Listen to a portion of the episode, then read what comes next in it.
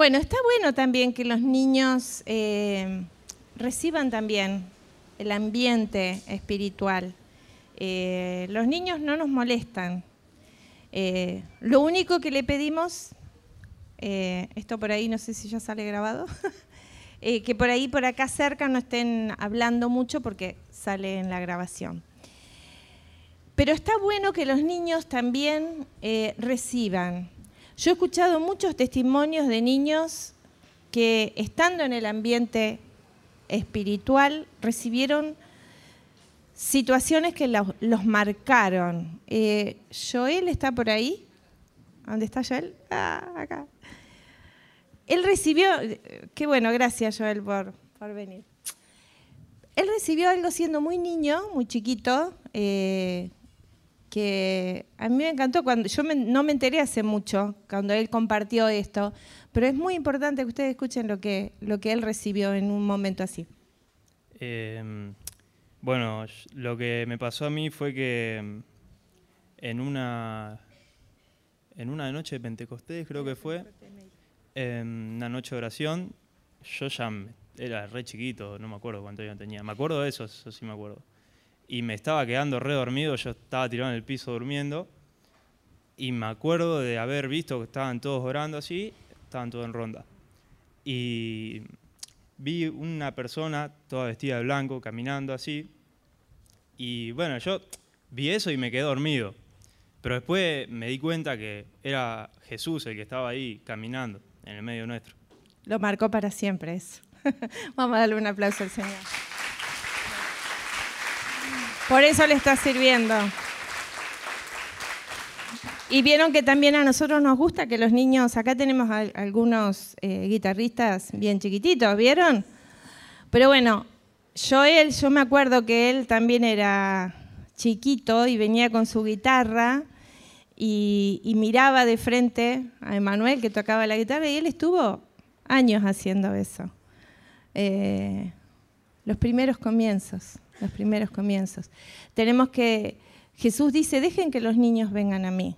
Pero que los niños vengan a mí no es que estén por ahí siempre eh, correteando por ahí. A veces está bueno que estén en el ambiente porque pueden tener esa experiencia.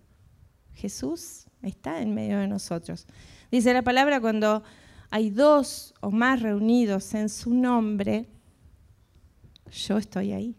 O sea que fíjense en que acá tenemos la certeza de que Él está en medio de nosotros.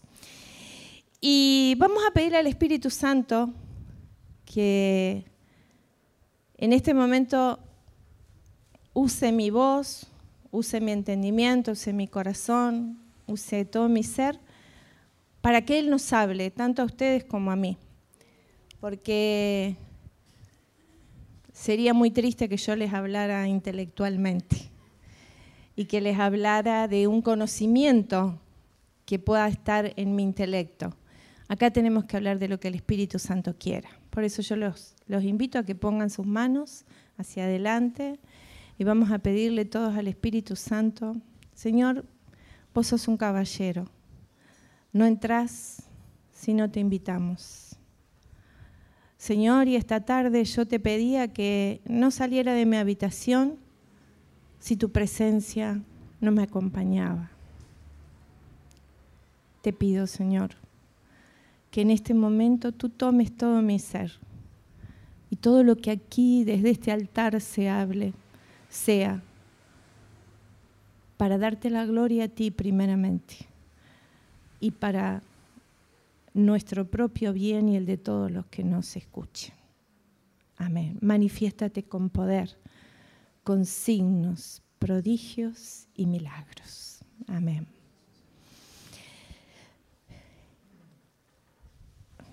Porque yo sé que mi redentor vive, dice la palabra en el libro de Job capítulo 19, porque yo sé que mi redentor vive. Y muchas veces nosotros podemos tener un conocimiento intelectual o podemos estar hablando de un Jesús histórico, como que él pasó, él nació en un pesebre, vivió, murió, padeció en la cruz y resucitó al tercer día, y lo hacemos todo como, como una historia, como un cuento. Pero en realidad Jesús es hoy, está aquí, está ahora, está aquí en medio de nosotros. Y si nosotros entendiéramos eso, ninguno de nosotros podría estar triste un instante más. Yo recuerdo en el primer instante que yo me encontré con, Cristo, que me encontré con Jesús.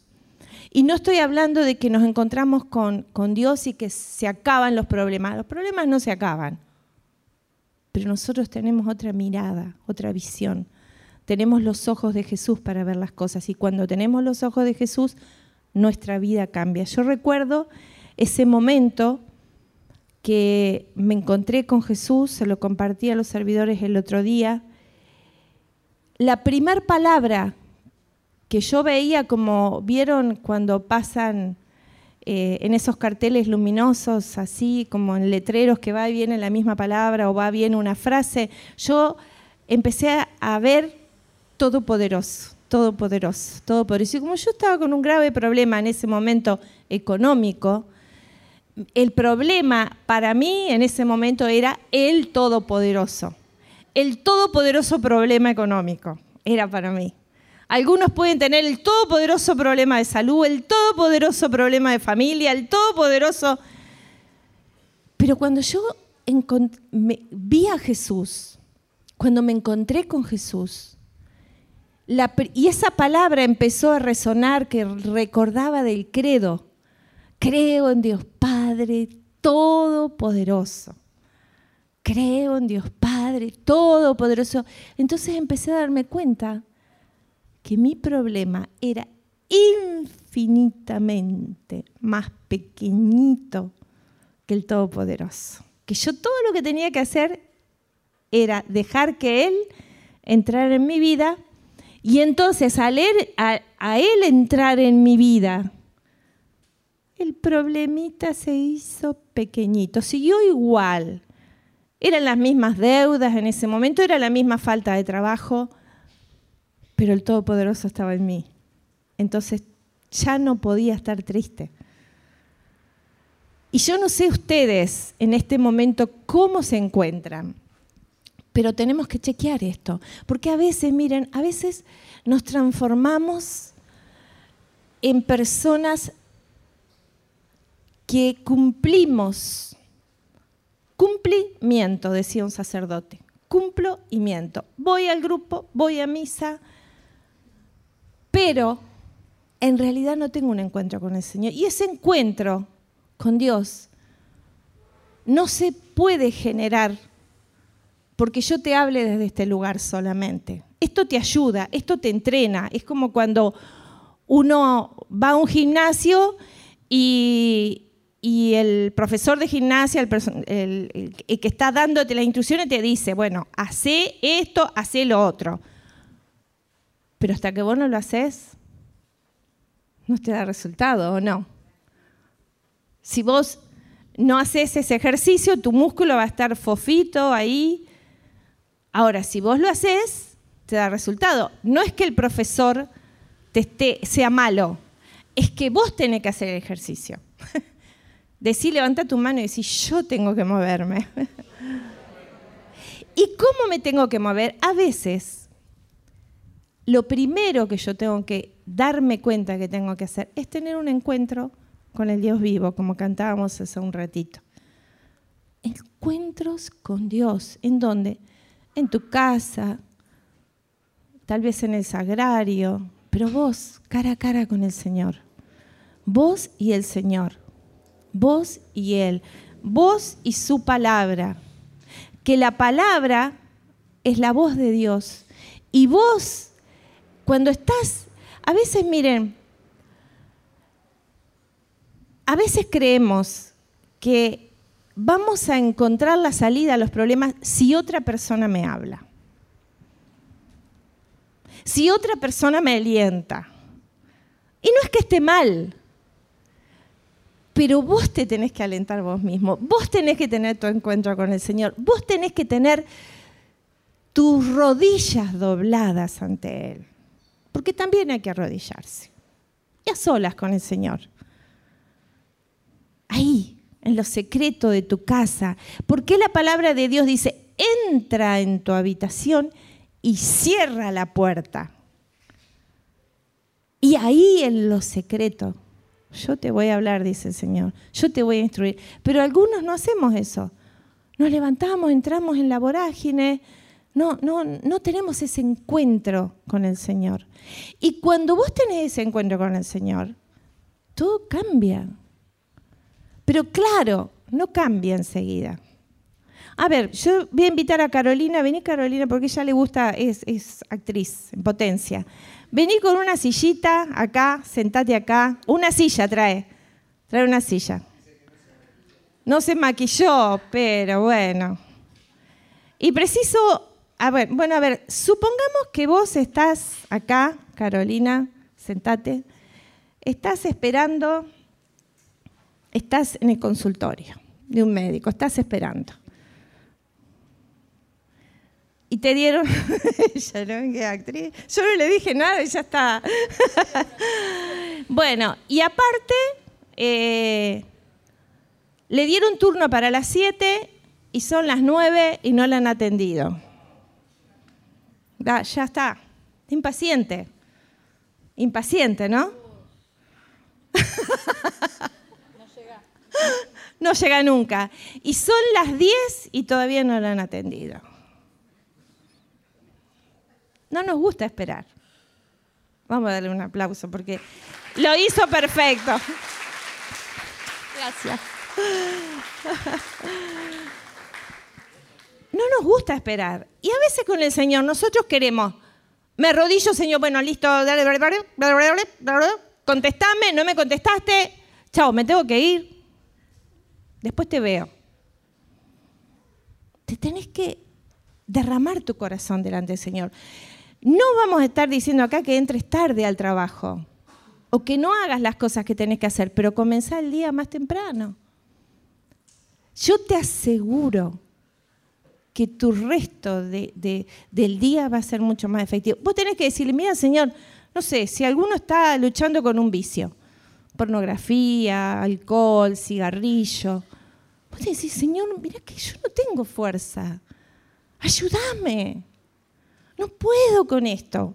O con mal carácter, con ira, con bronca. Decirle, yo me enojo por nada. Salto como una araña peluda por cualquier cosa. Pero tenés que derramar tu corazón con el Señor. Porque ¿quién te va a sanar? El que te escucha no. Porque además vos a veces, cuando hablas con alguien, yo, nosotros a veces con José le decimos esto a la persona. Lo que yo te aconsejo está sobre la plataforma de lo que vos me decís, pero si hay cosas que vos ocultás, mi consejo puede ser en contra de lo que te hace bien, porque yo no soy Dios. Te aconsejo de acuerdo al elemento que vos me das y con lo que yo puedo, pero Jesús no se equivoca, Jesús te conoce. Y además vos a Jesús no le podés mentir, porque no, no podés arrodillarte y decirle, Señor, vos que yo tengo un carácter divino, que, que todo me sale bien. No le podés decir así, ¿o no? Porque Él te conoce, porque Él te escuchó hace un ratito lo que vos dijiste, porque sabe lo que vos pensás, porque conoce tus acciones y conoce tus intenciones. Conoce qué pensás. Entonces, el encuentro con Dios tiene que ser lo primero. Primero. Primero, decir primero Dios. A Dios no le puedes mentir. Y Dios no va a funcionar como funciona algo que vos apretás así ya, escuchás, como si te mandan un WhatsApp y vos lo ponés y tal, lo escuchás enseguida. No, Dios se esconde a veces de nosotros. La palabra lo dice, la palabra lo dice. En Isaías 45, dice la palabra que el Señor a veces, miren, vamos a leerlo.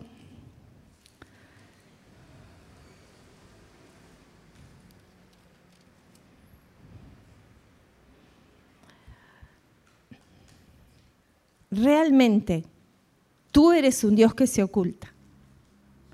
Parece que jugar a las escondidas con nosotros. Yo a veces le digo, ¿por qué?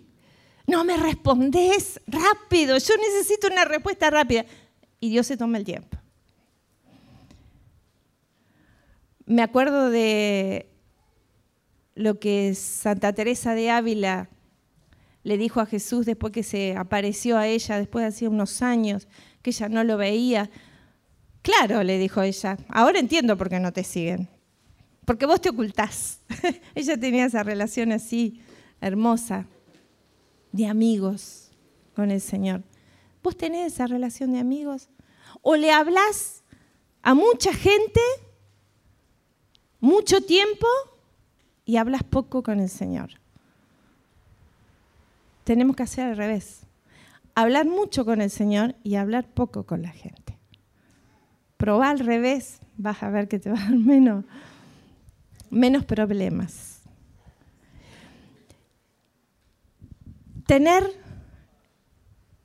santo temor de Dios. A veces decimos, ¿qué es esto? Porque a veces nosotros podemos dar un, un mensaje exitista, pero irreal. Nosotros tenemos que tener este don que es el temor de Dios. No es miedo a Dios, es tener temor de no cumplir su voluntad. Porque si no hacemos su voluntad, nos hacemos mal a nosotros mismos, primeramente, y a los que tenemos alrededor.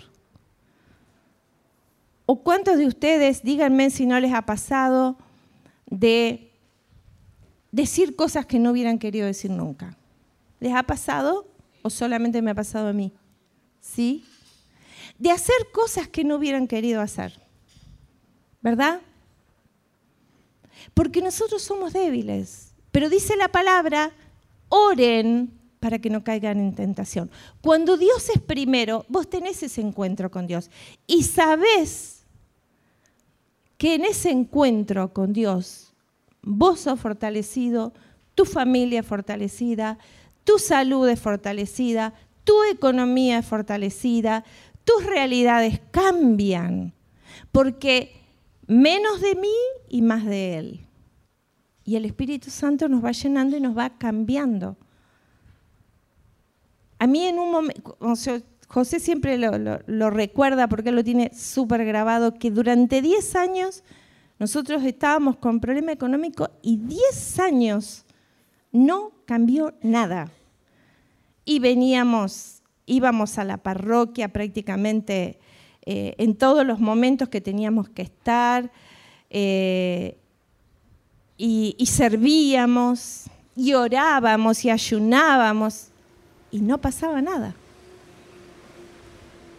Aparentemente, hacia afuera pero Dios estaba tratando con nosotros.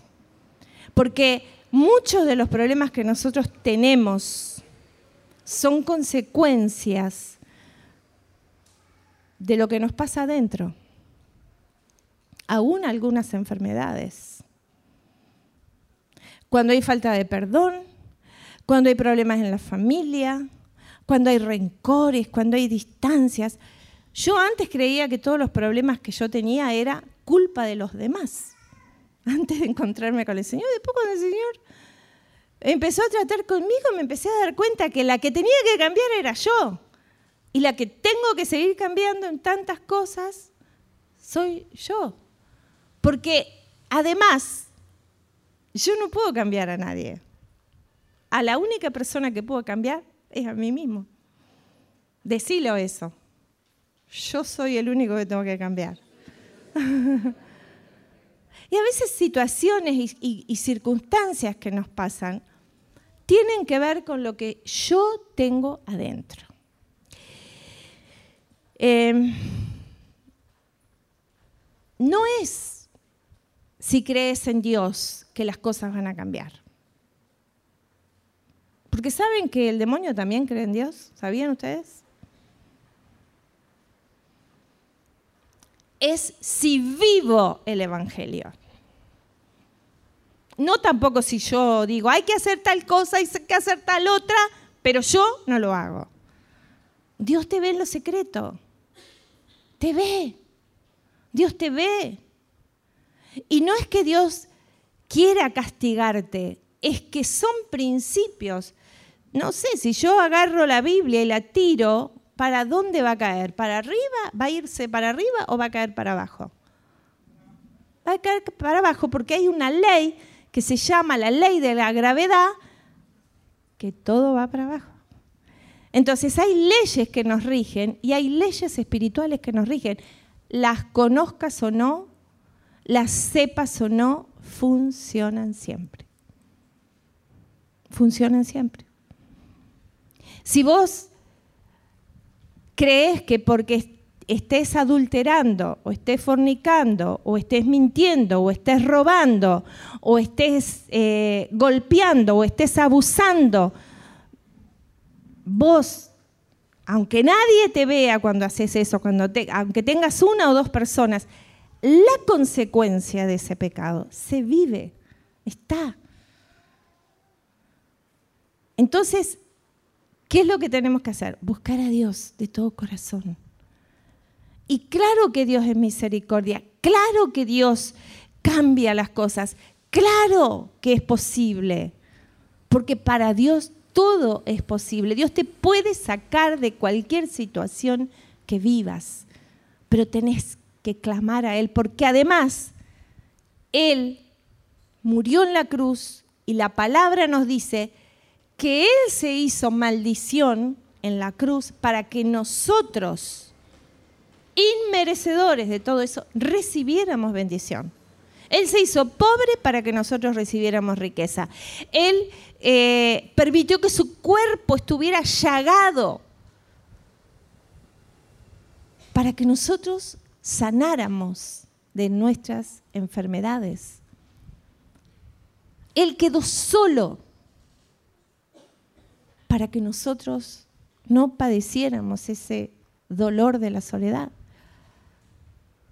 Pero es con Él, hermanos, es con Él, es con Él, es con Él. Nosotros nos, nos marcó el Señor profundamente cuando comenzamos la, la comunidad al tercer día. Nosotros teníamos, eh, en los primeros eh, tiempos, nos íbamos cuatro o cinco hermanos y nos pasábamos toda la noche ante el sagrario. ¿Se acuerdan? Acá hay algunos. y estábamos, ahí era todo en contra, aparentemente, pero teníamos a favor al Espíritu Santo. Y yo me acuerdo que una de esas noches, yo le digo, Señor, ¿qué es lo que vos querés de al tercer día? ¿Qué es lo que vos querés? Y abrí la Biblia. Y en ese momento me dio la palabra que está en el libro de Juan que dice, así claramente me contestó, lo que quiero es que crean en mí.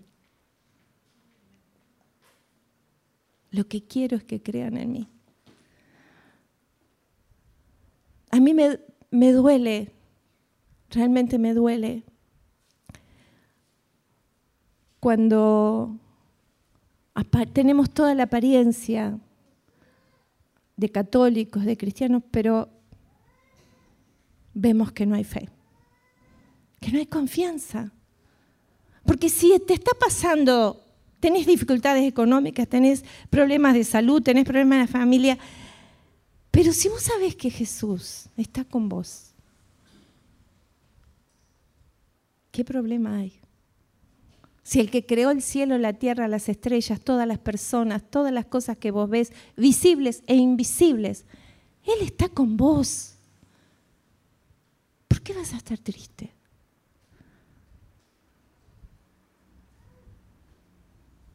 Yo te pido que cierres un poquito los ojos y ustedes que nos están viendo a través de internet también, por un instante, cerra los ojos. Porque a veces no podemos cerrar los ojos. ¿Por qué? No podemos cerrar los ojos porque estamos siempre hacia afuera y es bueno que te mires hacia adentro porque Jesús se habita ahí, adentro de tu corazón. Cerra tus ojos por un instante. Cerra tus ojos. Hay algunos que no los pueden cerrar. Cuesta, cerra tus ojos. Ahí habita Jesús. Adentro tuyo. Él quiere que vos le abras la puerta de tu corazón. Él quiere entrar a tu vida. Quiere compartir tu vida. Quiere estar cara a cara contigo. ¿Para qué? Para hacerte feliz, como un buen padre, para hacerme feliz. Pero si no le damos de nuestro tiempo, Él nos regala cada día 24 horas. Y nosotros a veces ni siquiera cinco minutos.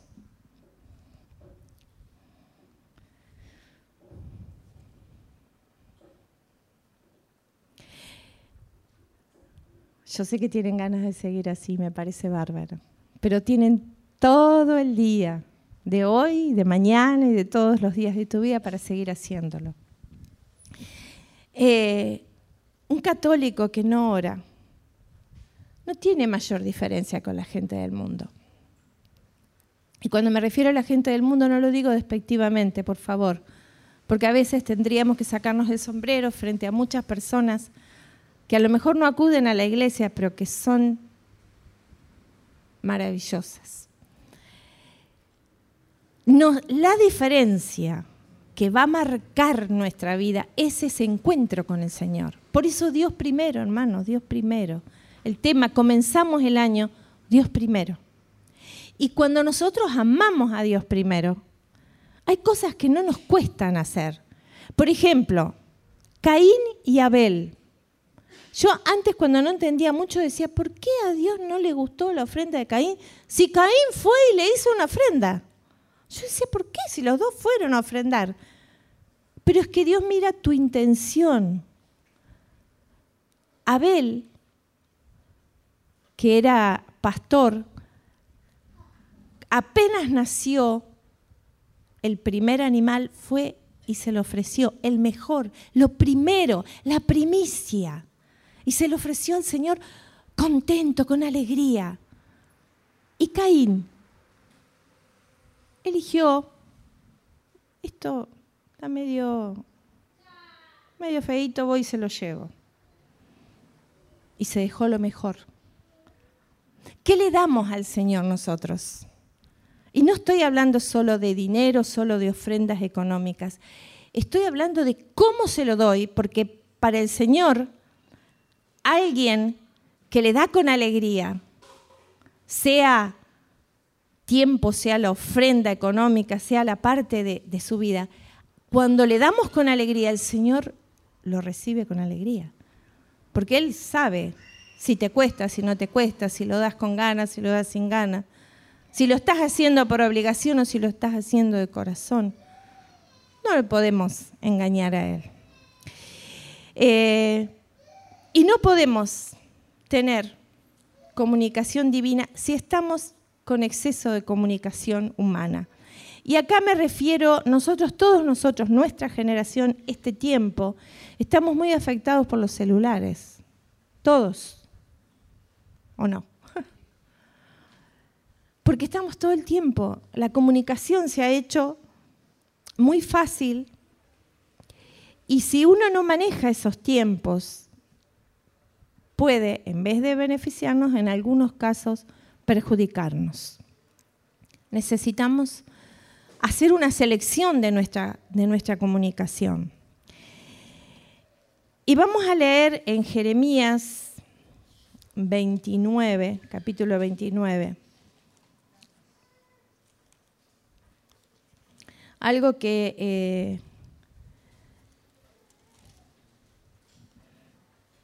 que dice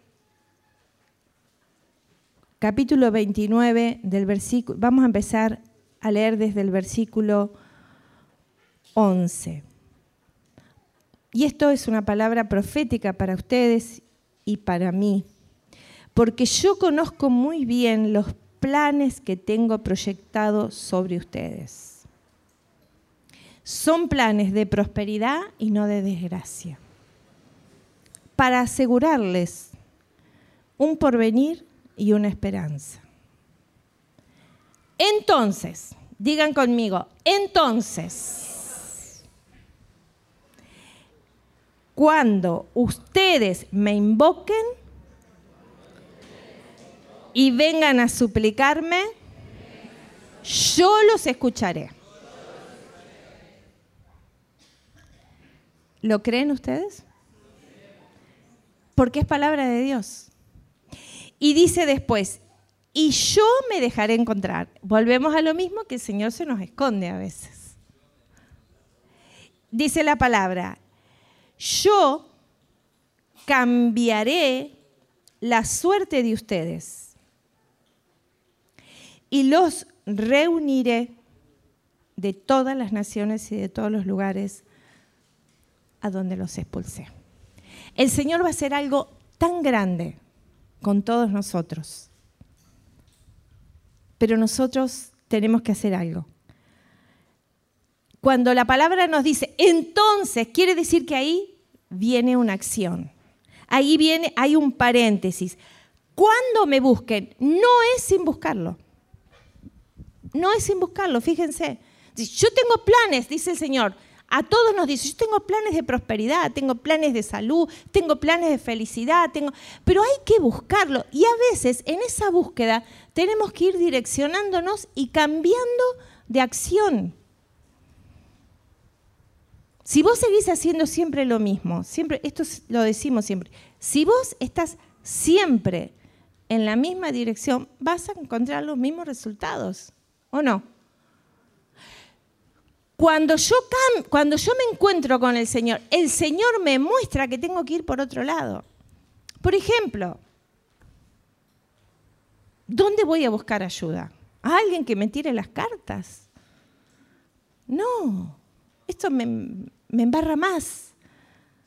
A alguien que mágicamente me diga, bueno, no te hagas problema, porque a veces como tenemos esto, bueno, no te, no te angusties, no te hagas problema, y no miramos si lo que hicimos está bien o está mal. Y tenemos que ver si está bien o está mal. No para martillarnos las uñas con un martillito y sufrir. No, pero reconocer. Me equivoqué. Es humano equivocarse. Fui por un mal camino, no sé, yo estoy mirando acá a alguna persona que, que salieron de lugares muy difíciles, pero sin reconocer que estuvimos mal, no vamos a salir. Yo no hice bien esto, yo no hice bien aquello, yo me equivoqué, estuve en este lugar que no tenía que estar, pero tengo que salir y cambiar. Y dice la palabra, entonces cuando ustedes me invoquen y vengan a suplicarme, este vengan, ¿qué les sugiere a ustedes? Un movimiento. Vengan, ¿a dónde tengo que ir yo? Al Señor, tengo que moverme, tengo que hacer un cambio en mi vida de manera que yo me mueva al Señor. Y cuando ustedes me busquen, cuando vengan a suplicarme, yo los escucharé, dice el Señor. Ahora, nosotros a veces somos tan limitados que queremos el, el audible, por eso buscamos más a las personas que a Dios, porque queremos un retorno al toque. Contestame al toque. Entonces vos le decís a una persona, hey, y el otro dice, ¿qué? Entonces ya te sentís contento. Aunque lo que te vaya a decir no es lo mejor para vos. Pero ya estás como aliviado. Claro que cuesta, claro que a veces te arrodillás y estás horas ahí a la mañana y te levantaste y parece que no pasó nada y al otro día igual. Y ya vos ya querés ¿Se imaginan la hemorroísa? José en la oración hablaba de ella. ¿Se imaginan esta mujer 12 años buscando por los médicos, 12 años con hemorragia? La, la, debilidad que tendría esa mujer. Pero ella escuchó que pasaba Jesús. Solo escuchó y dijo, allá voy. ¿Cómo habrá ido? Enferma, débil, debilitada, encima condenada socialmente, porque hay enfermedades. En esa época, tener hemorragia de sangre era una enfermedad condenada socialmente. ahora también hay algunas que condenamos socialmente, pero a veces estamos recibiendo condena. Entonces, ¿qué es lo que te frena? A veces recibís la misma condena de los más cercanos. Pero si vos miras a Jesús y le preguntás la acción que tenés que hacer a Jesús, Jesús te va a dirigir correctamente. Y entonces lo, lo cercano que te afecta, que puede ser tu familia, que puede ser tu vecindario, que puede ser el ambiente en tu trabajo, lo, cotidiano, si vos estás fuerte y firme en el Señor, eso cede importancia, deja de tener el valor sobrevaluado que a veces le damos.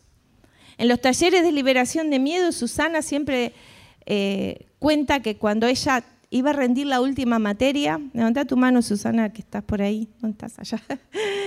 ella iba a rendir la última materia, iba y se tenía que volver sin rendirla. ¿Por qué? Y ella dice esto, yo le daba la suma importancia a ese examen. Entonces, el miedo también le decía, mira que, no sé, si perdés este examen, poco menos perdés la vida. A veces sobrevaluamos los problemas, sobredimensionamos no sé, todos estuvimos escuchando noticias eh, de, bueno, de, guerra y de violencia. ¿Y ustedes se han puesto a pensar lo que significa eso por un instante? Y a veces nosotros andamos, ¡ah! Me duele mucho el callito del dedo. No, es una expresión, ¿no? Pero a veces sobrevaluamos los problemas en vez de poner al Señor ahí y de caminar en fe. Porque si tenemos fe, ya el gozo empieza a tocarte. Porque vos sabés que Dios está con vos y que va a obrar. Y dice en, Jeremías 29, 14, eh, y yo me dejaré encontrar por ustedes. ¿Quién se va a dejar encontrar? El Señor. Dice, yo me dejaré encontrar por ustedes, por nosotros. Pero además dice, y yo, ¿quién? El Señor. Se refiere al Señor. Yo cambiaré la suerte de ustedes. ¿Quién te va a cambiar la vida? Vamos a decirlo más fuerte. Vamos a decirlo más fuerte. No va a ser de otra forma. Él te cambia la vida, porque Él te cambia adentro. Empieza por adentro. Y si no pasa nada hacia afuera, no cambió nada. Pasó un año y nosotros seguimos con el mismo problema económico. Igual, ¿eh? Igual. Pasaron dos, igual. Pasaron tres, igual. Y de pronto empezó a, a cambiar, a cambiar, a cambiar, a cambiar. Después de diez años. Y el Señor nos empezó a transformar, pero ya había hecho su trabajo adentro de nosotros, ya sabía que no nos íbamos a ir. Porque a veces la, la dimensión es como a un niño, uno no le va a dar un auto para que lo maneje, ¿verdad? Ni una moto. Porque ¿qué pasaría? Se estrellaría. Dios hace lo mismo con nosotros. No nos da las cosas para que nos hagan mal, sino nos da en la medida en que vamos madurando internamente. Entonces, si querés que las cosas empiecen a acelerarse en tu vida, empieza a orar. Porque cuando vos orás, vos crecés. Cuando vos orás, vos cambiás. Cuando vos orás, el Señor entra y lo malo tuyo empieza a salir. Pero no es sin oración. No es sin oración. Decile que tenés al lado así con el dedo. No es sin oración.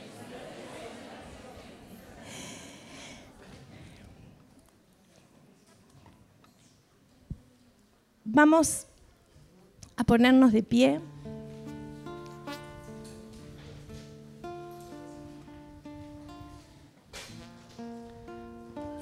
Me estoy acordando de mm, hace unos años. Hace unos años estábamos, eh, una persona que había trabajado en, nuestra casa, que estaba anotada legalmente todo, eh, no, se hizo juicio. dejó el trabajo y nos hizo después juicio. Eh, en base a mentiras, porque bueno, ella estaba anotada. Eh,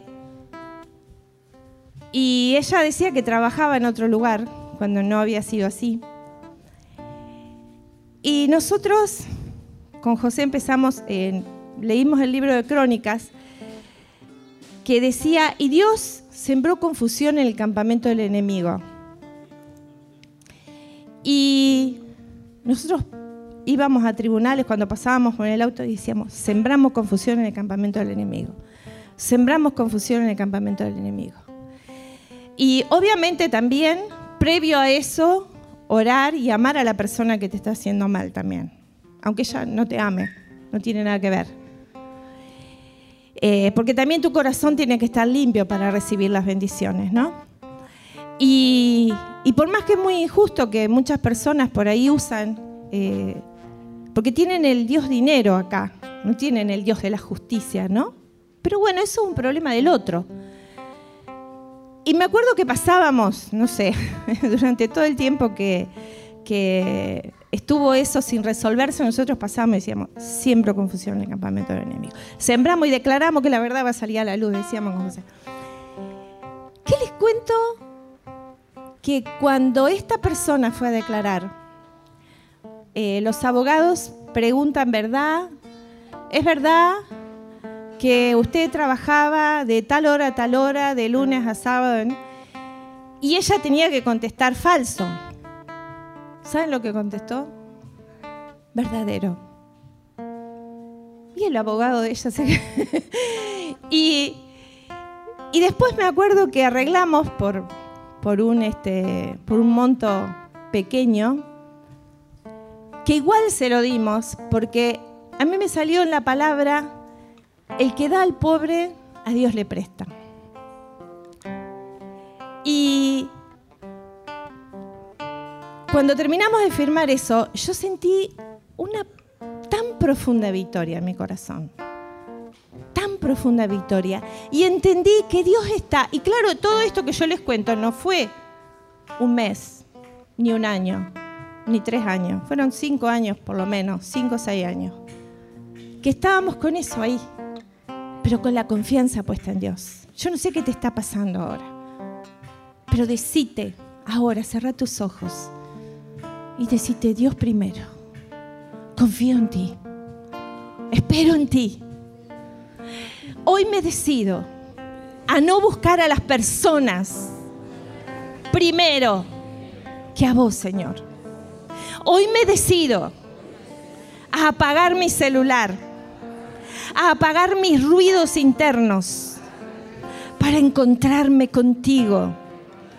Amado Jesús.